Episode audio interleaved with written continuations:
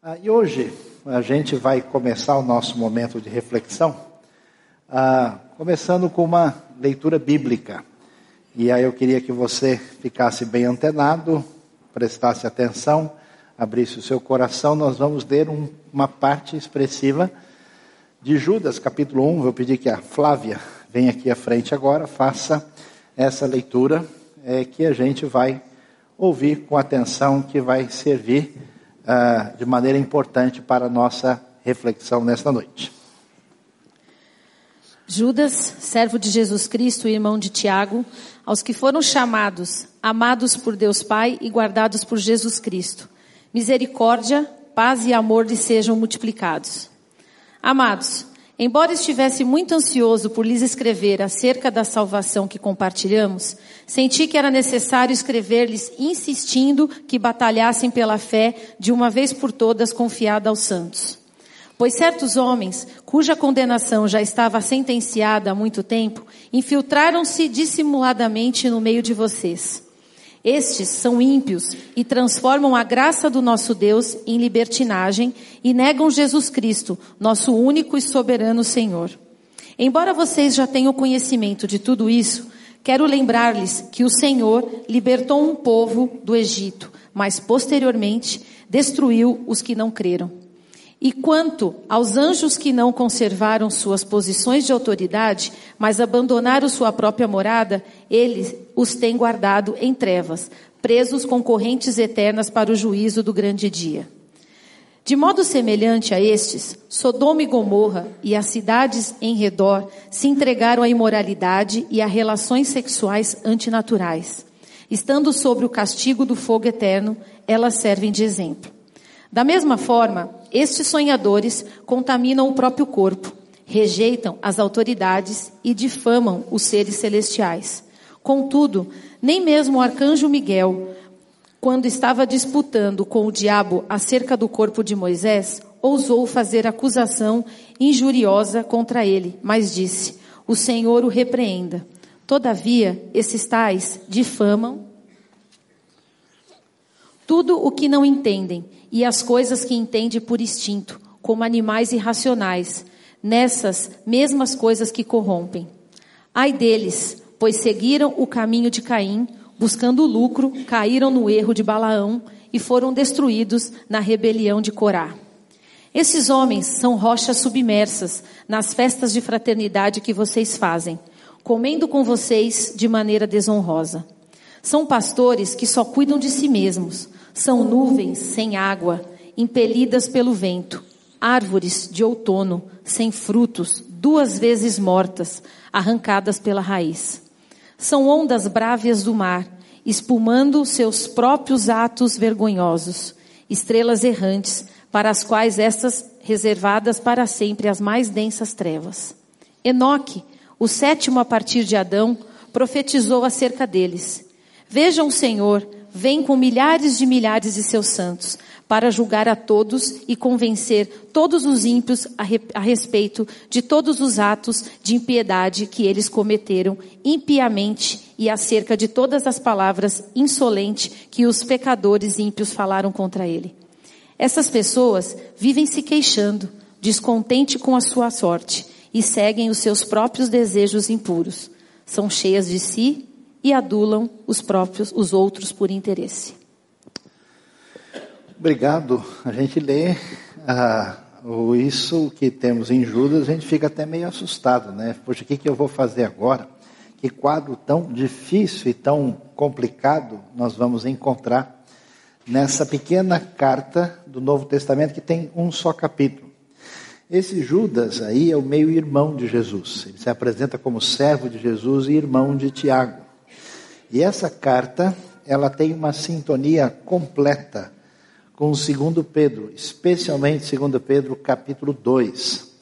E o que a gente vai perceber é que no ambiente da igreja primitiva, da igreja primeira que se desenvolve depois ah, da grande vitória de Jesus sobre a morte e o crescimento dos discípulos, a gente vai perceber que essa igreja começa a enfrentar problemas que têm a ver com heresia. Heresia ah, tem a ver com o ensinamento equivocado. Mas não é só um ensinamento equivocado, não é só um erro doutrinário, isso tem ah, uma derivação para outras áreas também. E a gente começa a perceber que esse é um problema sério. É interessante que Judas não, não pede exatamente nenhuma espécie de mobilização da comunidade contra esses hereges, mas ele descreve o que eles estão fazendo e diz: olha, esse pessoal está entrando num caminho que já não deu certo antes. E menciona diversos exemplos lá de trás da história de Israel, mencionando até mesmo Caim, Balaão, ah, e como vemos também ah, exemplos que vão mostrar que esse caminho é um caminho errado e sem saída. E é interessante que, por incrível que pareça, a palavra heresia, na sua raiz, significa cisão, significa divisão. E a gente está acostumado com o termo entendido apenas do ponto de vista de doutrina errada. E é, vamos então observar que, que Judas, capítulo 1, tem a nos dizer e vamos ver na sequência agora, porque depois de descrever a situação desses indivíduos, que são descritos da maneira mais terrível possível, a pergunta é como é que Judas vai uh, nos orientar para lidar com isso. Até porque essa ideia de heresia interfere diretamente nesse outro assunto que é a nossa ênfase desse mês, que tem a ver com relacionamento, que tem a ver com comunhão que tem a ver com a nossa relação de fraternidade, que nesse ambiente também estava bastante prejudicado. Então, o que, que diz Judas a partir do verso 17? Todavia, amados, lembrem-se do que foi predito pelos apóstolos de nosso Senhor Jesus Cristo. Eles diziam a vocês: nos últimos tempos haverá zombadores que seguirão os seus próprios desejos ímpios estes são os que causam divisões entre vocês, os quais seguem a tendência da sua própria alma e não têm o espírito. Edifiquem-se, porém, amados, na santíssima fé que vocês têm, orando no Espírito Santo. Mantenham-se no amor de Deus enquanto esperam que a misericórdia de nosso Senhor Jesus Cristo os leve para a vida eterna. Tenham compaixão daqueles que duvidam, a outros salvem, arrebatando-os do fogo, e a outros ainda mostrem misericórdia com temor, odiando até a roupa contaminada pela carne. Uma frase um pouco estranha. Há aquele que é poderoso para impedi-los de cair e para apresentá-los diante da sua glória sem mácula e com grande alegria.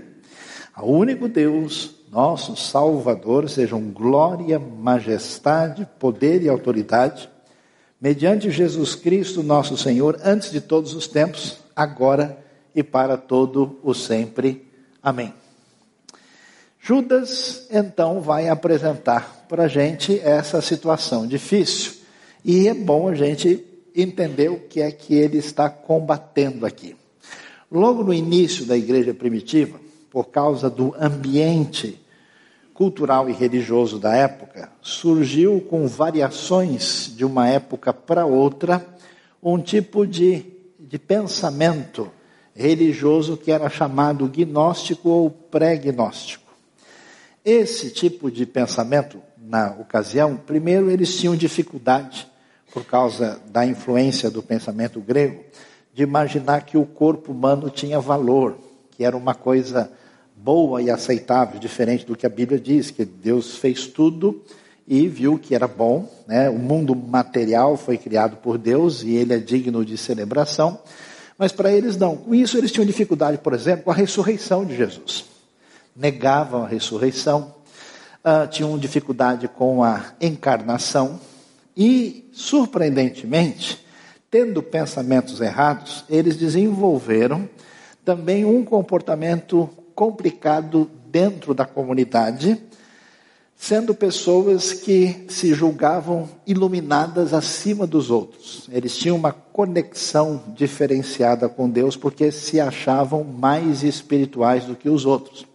Consequentemente, eles se distanciavam e se colocavam acima dos outros, trazendo uma dificuldade uh, relacional com os outros. A gente vai ver sinais desse tipo de pensamento não só em Judas e em 2 Pedro, como também na carta, nas cartas de João, 1 João, você vê isso, Colossenses, esse tipo de ideia que se torna um grande desafio para a igreja primitiva. E eles também chegaram à seguinte conclusão: já que o que importa é a nossa relação espiritual com Deus, o que a gente faz com o nosso corpo não tem qualquer problema, a gente pode ficar à vontade. E assim eles desenvolveram ah, um comportamento promíscuo, uma série de atitudes que batiam de frente com a proposta ética ah, apresentada pela fé cristã. E aí, por isso que o texto descreve eles de maneira como pessoas que entram dissimuladamente nas festas de vocês e causam isso, eles prometem muita coisa, mas não tem nada a oferecer, são nuvens sem água, são rochas submersas, há toda uma descrição. Então Judas está com um problemão, e ele está escrevendo para orientar o pessoal como é que a gente vai enfrentar a heresia que é irmã da divisão irmã da confusão. E aí a pergunta se levanta: por que é que isso acontece? Qual é a razão que leva uma pessoa a ter uma fascinação por um pensamento errado? Eu tenho achado interessante, e é um negócio surpreendente, tem gente que parece que tem o, o, o GPS trocado, né, errado. Ele vê uma ideia esquisita, ele parece que se anima. Quanto mais doido é o negócio, mais a pessoa, sim, né? Começa a prestar atenção. Não, olha, eu descobri que João Batista tinha um disco voador. Nossa, que legal, eu nunca tinha ouvido falar disso. A pessoa já se liga no movimento. É interessante ver, então, por que é que esse comportamento herege está associado com esse tipo de relacionamento complicado, ou seja, a pessoa se torna uma pessoa com a cabeça mal encaminhada e também com um comportamento difícil e uma postura, digamos assim, elitista. E é interessante, por isso que eu digo para vocês, o conselho está lançado de novo, que o Ministério Espiritual da Saúde adverte, leiam a Bíblia, isso pode fazer bem à sua vida. Mas leiam com atenção e com cuidado, porque na minha ignorância, olhando para o texto, eu imaginaria o seguinte: que já que esse pessoal está errando doutrinariamente, já que eles não têm conhecimento alinhado e correto, o que, que eles precisam? Precisam estudar. O problema é falta de conhecimento, o problema é falta uh, de oportunidade, o problema é falta de doutrina, o problema é saber mais. Surpreendentemente, Judas nem entra nessa questão ele vai num caminho que a gente jamais imaginaria, que seria a direção para quem parece estar entendendo tudo errado e agindo de modo errado. Vamos tentar observar o que foi que ele diz. Ele diz, todavia, aí você vê o ponto de mudança do texto, né, com essa conjunção adversativa que chega fazendo a transição para o que vem a partir do verso 17. Lembrem-se, olha, não esquentem a cabeça, podem ficar tranquilo, baixem aí o estresse, porque não tem novidade aqui na história. Esse tipo de problema já tinha sido avisado pelos apóstolos do nosso Senhor Jesus Cristo. Então a gente não precisa ficar desesperado, porque isso está aí na esfera da nossa expectativa. Eles diziam que nos últimos tempos haveria o que são chamados de zombadores, que seguiriam os seus próprios desejos ímpios. É importante aqui entender que história é essa de últimos dias. Quando é que são os últimos dias? No Novo Testamento, os últimos dias já começaram. Por quê? Porque os últimos dias têm início com a vinda de Cristo e com a chegada do reino de Deus. Ou seja, se você olhar o espectro geral da história bíblica, você vai ver né, que desde a criação, desde tudo que acontece na história do Antigo Testamento, quando você chega em Cristo, começou o chamado período dos últimos dias, que se inicia lá, atravessa a história, existe uma ideia de um momento apoteótico, final dos últimos dias. Você pode observar isso, por exemplo, quando você vê Atos capítulo 2. Atos 2, na famosa narrativa sobre o Pentecoste, lá menciona o cumprimento da profecia de Joel, capítulo 2, verso 28 a 32. E lá está dizendo o que? O que vocês estão vendo agora, que é o derramamento do Espírito, que são essas pessoas falando línguas que eles não conhecem de maneira sobrenatural, é o que foi profetizado, dito pelo profeta Joel. E aquilo se cumpre. E Pedro vai dizer que isso está ligado com os últimos dias. Só que ele prossegue e diz o seguinte: e acontecerá que o sol se converterá em trevas e a lua ah, em sangue antes que venha o grande e glorioso dia do Senhor. Isso não aconteceu ainda. Então, parte dos últimos dias se manifestaram ali naquele momento e parte está reservado para o desfecho apoteótico aí daquilo que a gente tem no assunto chamado escatologia. E é muito interessante, portanto, ele dizer: olha, vocês estão vendo que nos últimos tempos, que já é realidade, vai haver esses zombadores que vão agir assim, esses são os que causam divisões entre vocês, os quais seguem a tendência da sua própria alma e não têm o espírito. O que, que a gente descobre? Interessante. A heresia está relacionada com algumas qualidades, atitudes e práticas desses indivíduos. A primeira dela é uma atitude de zombaria. O que, que é um zombador? É uma pessoa que não leva a vida muito a sério. Você reparou que tem gente que você nunca consegue falar nada sério com a pessoa, que ele está sempre é, brincando ou ridicularizando alguma coisa. E no contexto bíblico, a ideia de zombador está muito relacionada com quem zomba de Deus e do caminho de Deus. Você vai se lembrar, por exemplo, do Salmo 1, né, quando existe a distinção entre o justo e o ímpio, aí lá menciona esses zombadores, ou como alguns conhecem, por escarnecedores.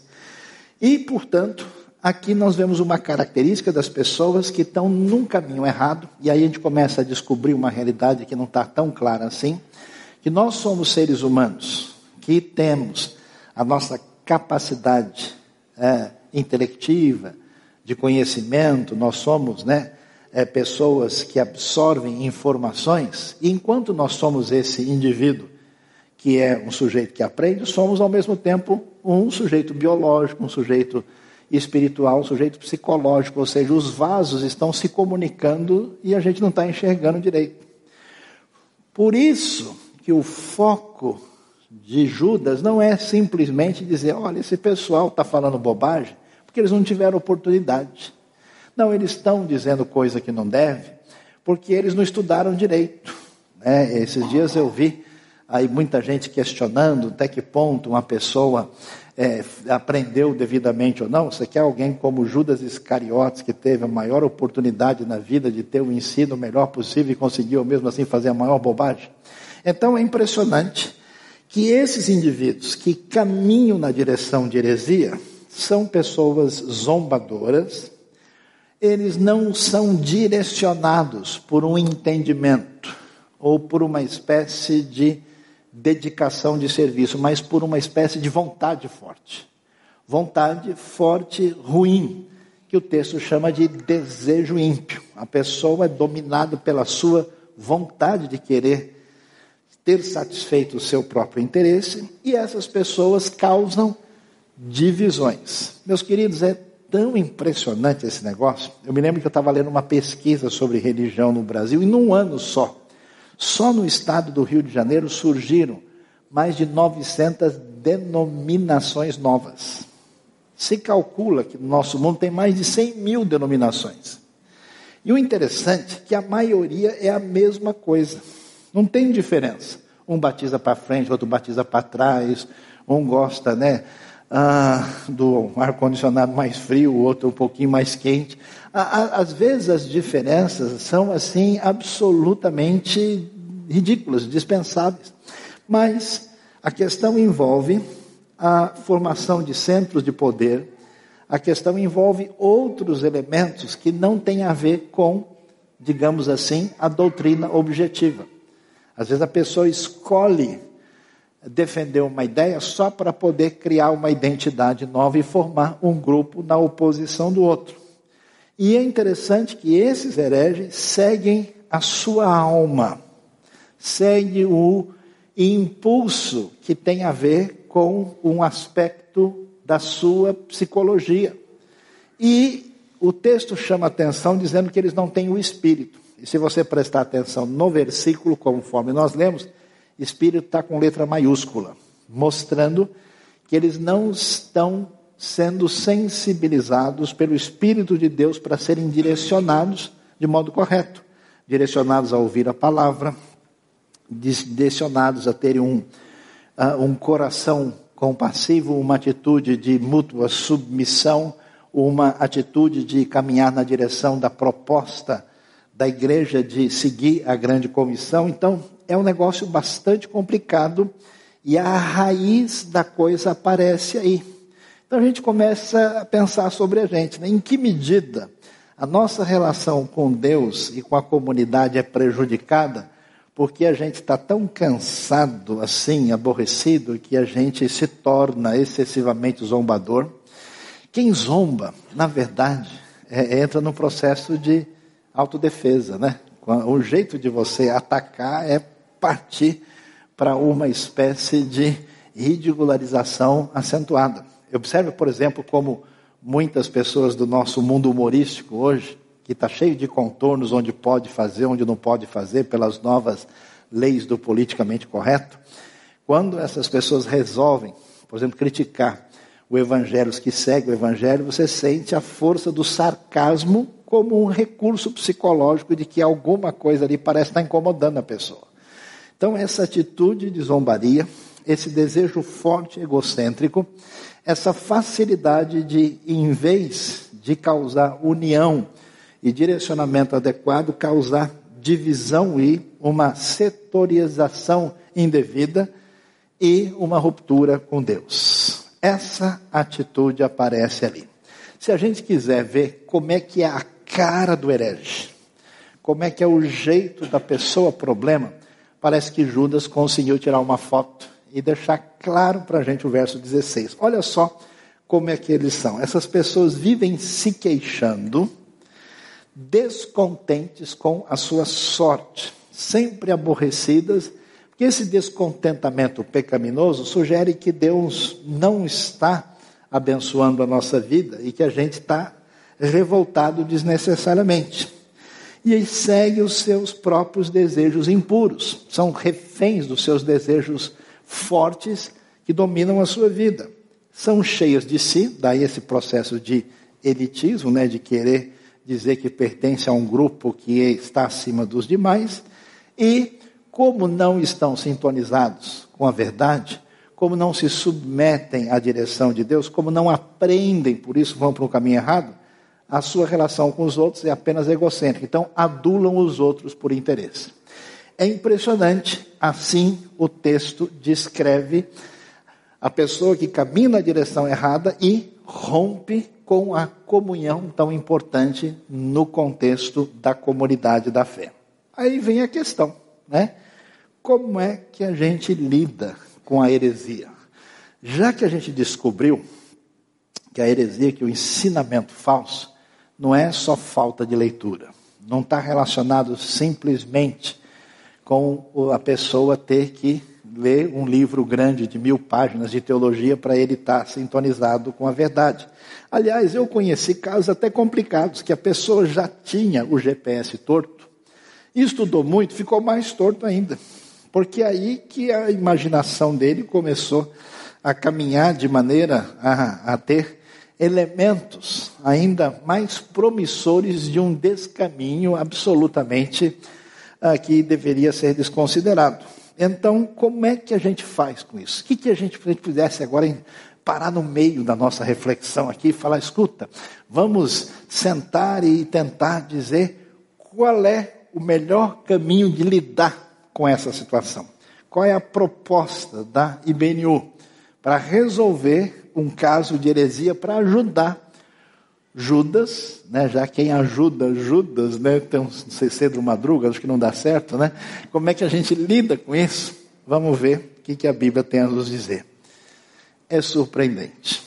Eu jamais imaginaria que depois de dizer isso, depois de Judas mostrar todo né, o despenhadeiro assim, mostrar o abismo lá embaixo e vários caminhões tombados e derrapados na curva, logo em seguida a gente pudesse ver né, o mar azul, o sol brilhando e fosse dar de cara com um texto desse.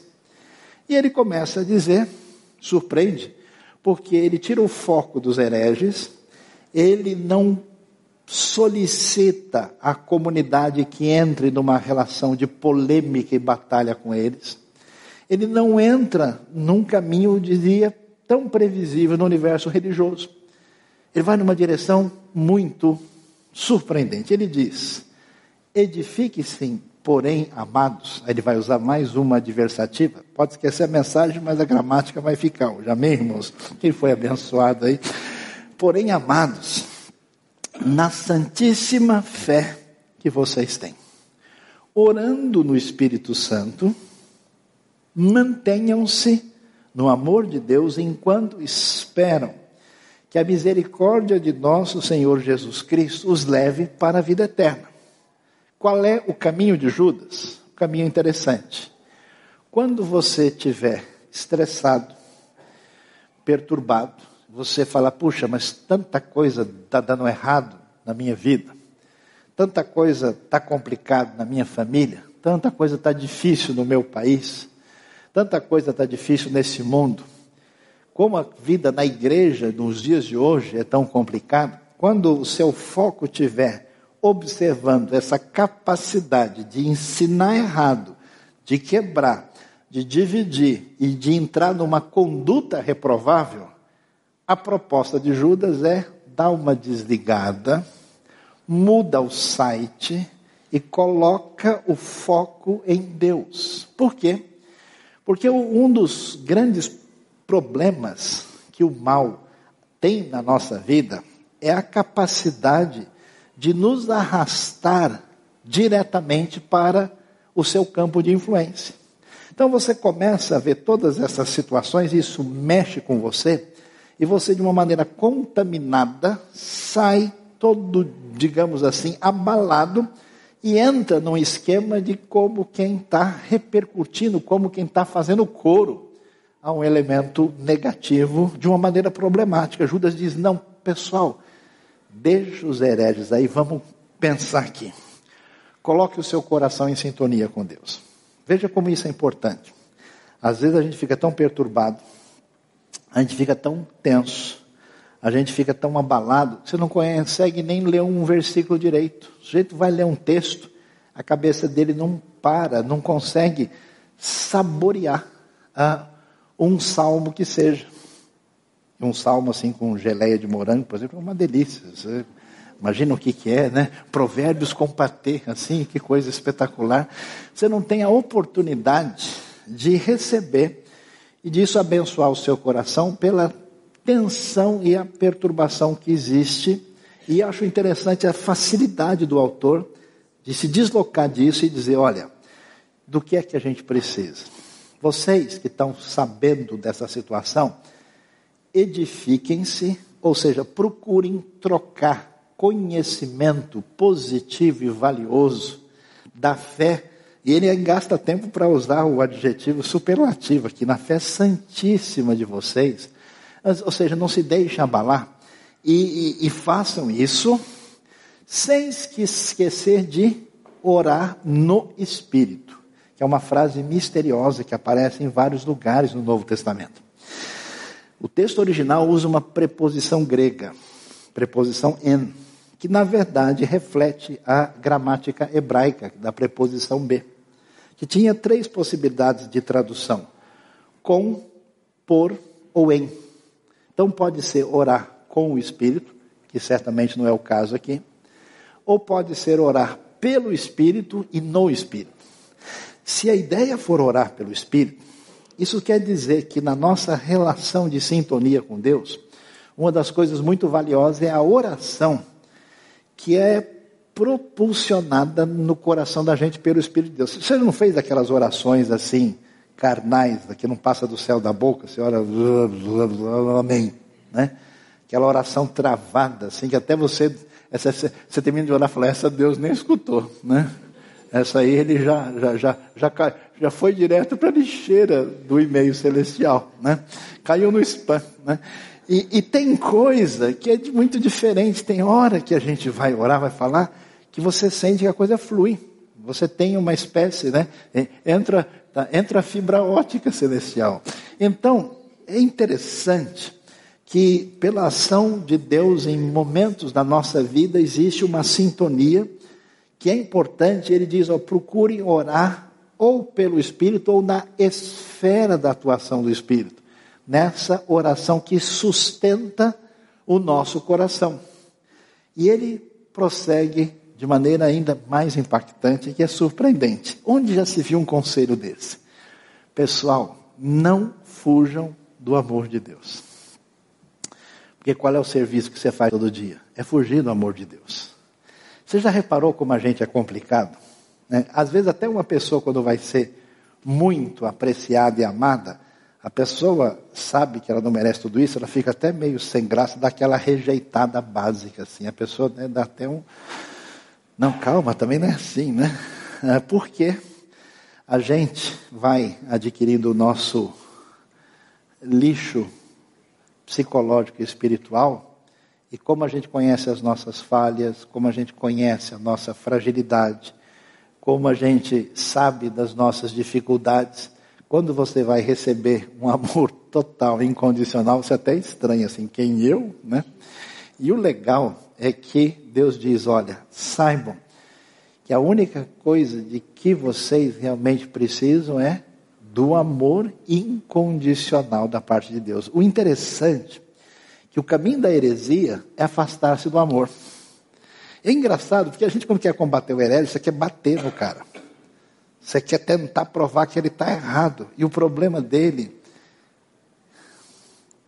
é falta de sintonia com essa graça de Deus. O problema é outra coisa. Não está no nível de simplesmente informação. Então, manter-se no amor de Deus é o desafio da gente para a próxima semana, porque você vai caminhar na direção de automatizar sua fé, de criar mecanismos onde as coisas venham a funcionar debaixo do seu controle. E Deus diz: Vem cá, que eu quero te dar um abraço. Então, isso é espetacular. E de boa, ele diz: Pessoal, para que tanta perturbação? Não esquente a cabeça, porque vocês devem aguardar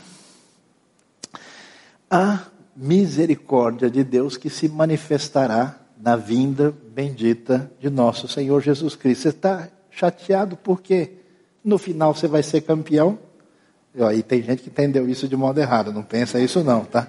Estou falando da Bíblia, você já está pensando outra coisa. No final você vai ser vitorioso, no final você vai ter a vitória da parte do Senhor Jesus, então não perca o foco que na hora da gente enfrentar isso que envolve o ensinamento errado associado com a conduta errada, que cria a divisão, essa espécie de isolamento e distanciamento, o primeiro caminho é colocar o foco do nosso coração debaixo dessa cura que vem da parte de Deus. É interessante a continuação de Judas. Ele vai prosseguir. Quando alguém faz coisa errada, a gente fica nervoso. Especialmente quando a pessoa repete. De novo, mas que burro, não é assim que a gente fala? Mas não é possível. Esse cara, sei lá.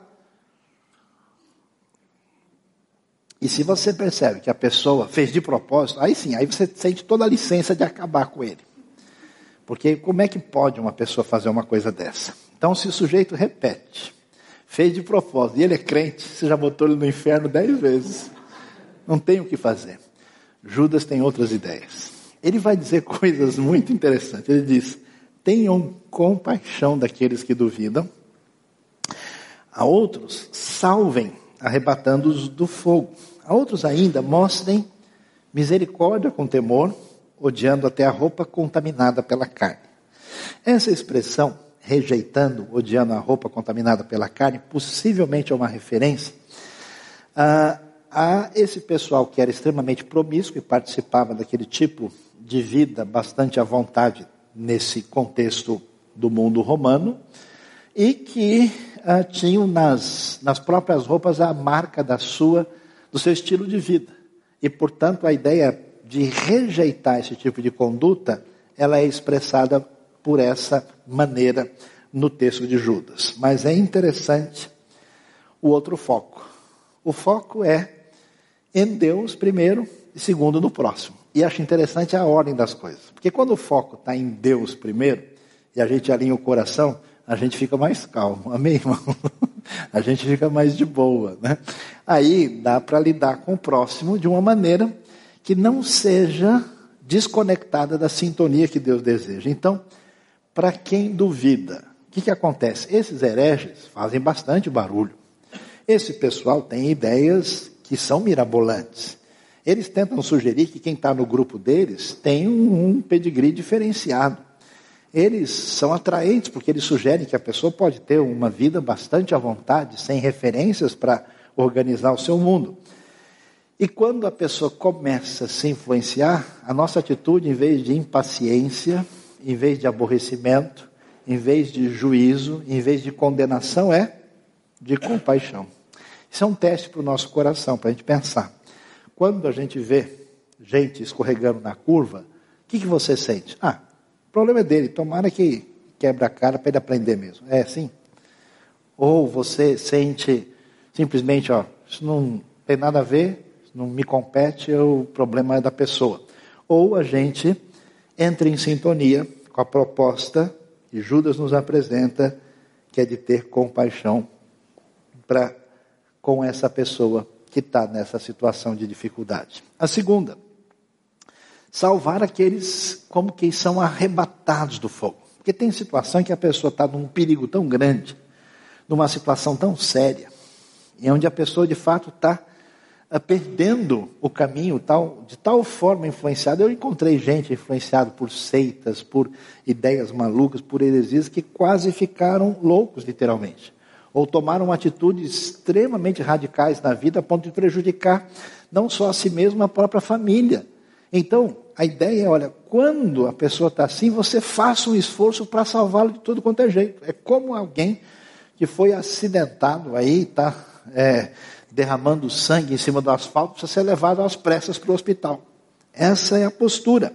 E agir em sintonia com a proposta que encontramos em Jesus de ter misericórdia associado com esse sentimento tão valioso que está relacionado com a maneira como a gente lida com Deus, chamado temor, ter misericórdia com temor, sem com essa atitude tão amorosa, cheia de compaixão, necessariamente passar a mão da cabeça da pessoa e dizer: não, o sujeito não fez nada errado. Se ele se sente bem assim, está tudo bem, não. A ideia é rejeitar o pecado e salvar quem entra no caminho errado. Portanto, é muito especial o jeito como Judas, que começa sua carta nos convidando a batalhar pela verdade e descreve nos detalhes todo o caminho equivocado dos hereges, do ponto de vista do relacionamento com os outros, do seu caminho errado e da sua ética errada, como é que ele diz: olha, põe o foco em Deus, põe o foco no outro, em sintonia com Deus, e vamos caminhar adiante para ver onde é que Judas vai nos levar. Ou será que vocês estão assustados assim? Vamos, vamos, vamos voltar, vamos, vamos ler Malaquias, né? É, quem sabe, Sofonias capítulo 3, né? É, é interessante onde é que a coisa vai chegar. E é impressionante. Por isso que é interessante ler a Bíblia.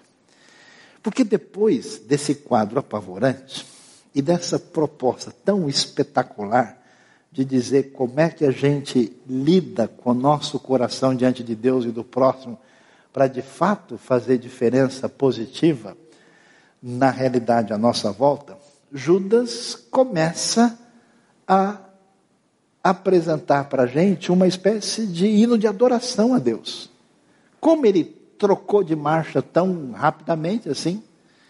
Como é que de repente ele estava né, no estágio 1 do joguinho, chegou no 10? De repente já está vencendo todo mundo e a coisa estava complicada agora há pouco. É impressionante porque ele apresenta o que a gente costuma chamar de doxologia, e ele vai dizer o seguinte: aquele que é poderoso para impedi-los de cair e para apresentá-los diante da sua glória sem mácula e com grande alegria. Ao único Deus, nosso Salvador, sejam glória, majestade, poder e autoridade, mediante Jesus Cristo, nosso Senhor, antes de todos os tempos, agora e para todo o sempre. Amém. Judas vai dizer para a gente, no final, que o foco passa a ser um foco de adoração. Ele entra numa relação de glorificação com Deus e eu fico pensando comigo, como é que ele chegou aí? Eu tenho a seguinte sugestão. Quando Judas descobre como a gente é frágil, como gente da comunidade de Jesus entrou por um caminho tão maluco de seguir essas heresias. Você tem um Judas Iscariotes que andou com o mestre, fez o que fez. Quando ele percebe isso e vê como Deus tem abençoado a ele, abençoado a igreja, abençoado tantas pessoas, e ele percebe o tamanho da fragilidade e ele pergunta o seguinte: por que é que eu ainda não me tornei um herege? Porque essa é a minha marca principal. Por que, que eu não criei a minha ideia? Por que, que eu não quis definir o meu protagonismo? Por que, que eu não parti para a ruptura e para a guerra direta para fazer valer a minha intenção, a minha vontade? Por que, que eu não entrei no caminho da imoralidade, justificando a mim mesmo. E aí ele vai glorificar Deus e vai apresentar uma adoração totalmente a Deus. Que existe adoração infantil que a gente faz, que é Deus, obrigado que Senhor me deu um bombom. Obrigado pela minha casa, obrigado pela minha família, meu cachorro, o meu portão que é bonito, a flor, que é o passarinho que aparece na janela. Obrigado, né, pelas coisas legais que o Senhor me dá. Mas quando a adoração chega no seu grau maduro, a gente adora Deus por aquilo que Ele é, de uma maneira impressionante. E aí ele fecha e diz: Deus, eu adoro porque o Senhor é aquele que é poderoso de me impedir de cair. Porque se Deus não tivesse feito, você teria quebrado a sua cara. Quantas vezes você pensou em jogar toalha? Quantas vezes você sentiu o desequilíbrio atingido a sua vida. Quantas vezes a, a, o rancor, a irritação, o aborrecimento, o estresse fez com que você, e sabe por que, que você não pirou? Porque aquele que é poderoso de me impedir de cair, e aí é loucura, e de me apresentar diante da sua glória, sem mácula. Como assim? Como? Sem mácula. O que a gente tem é mácula. Boa noite, senhor mácula. Tudo bem? Nós só temos mácula de tudo quanto é lado.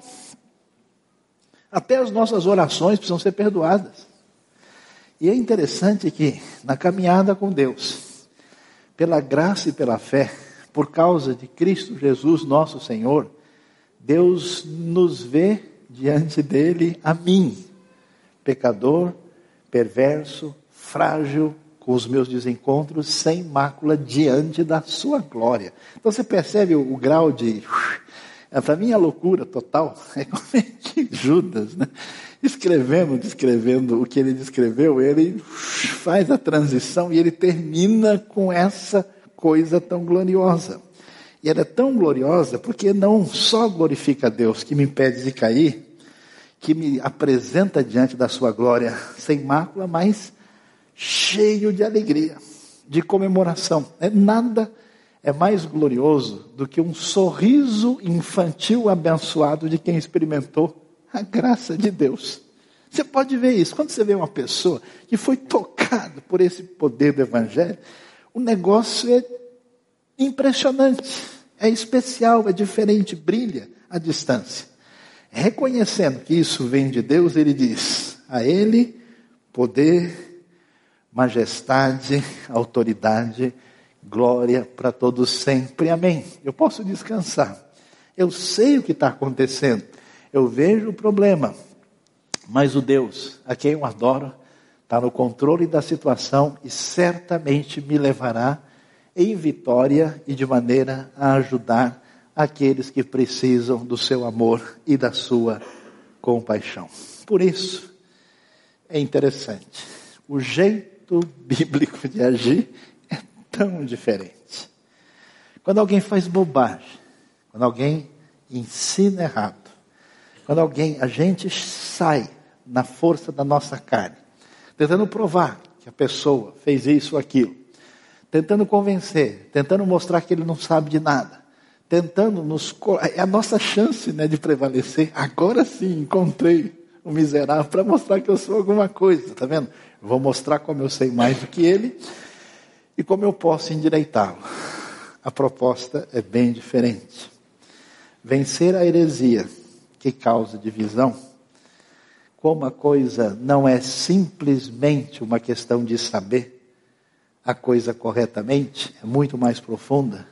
Isso envolve mexer naquilo que é psicológico, espiritual, no coração da pessoa. Portanto, vencer a heresia que causa divisão, só com amor no coração e muita adoração.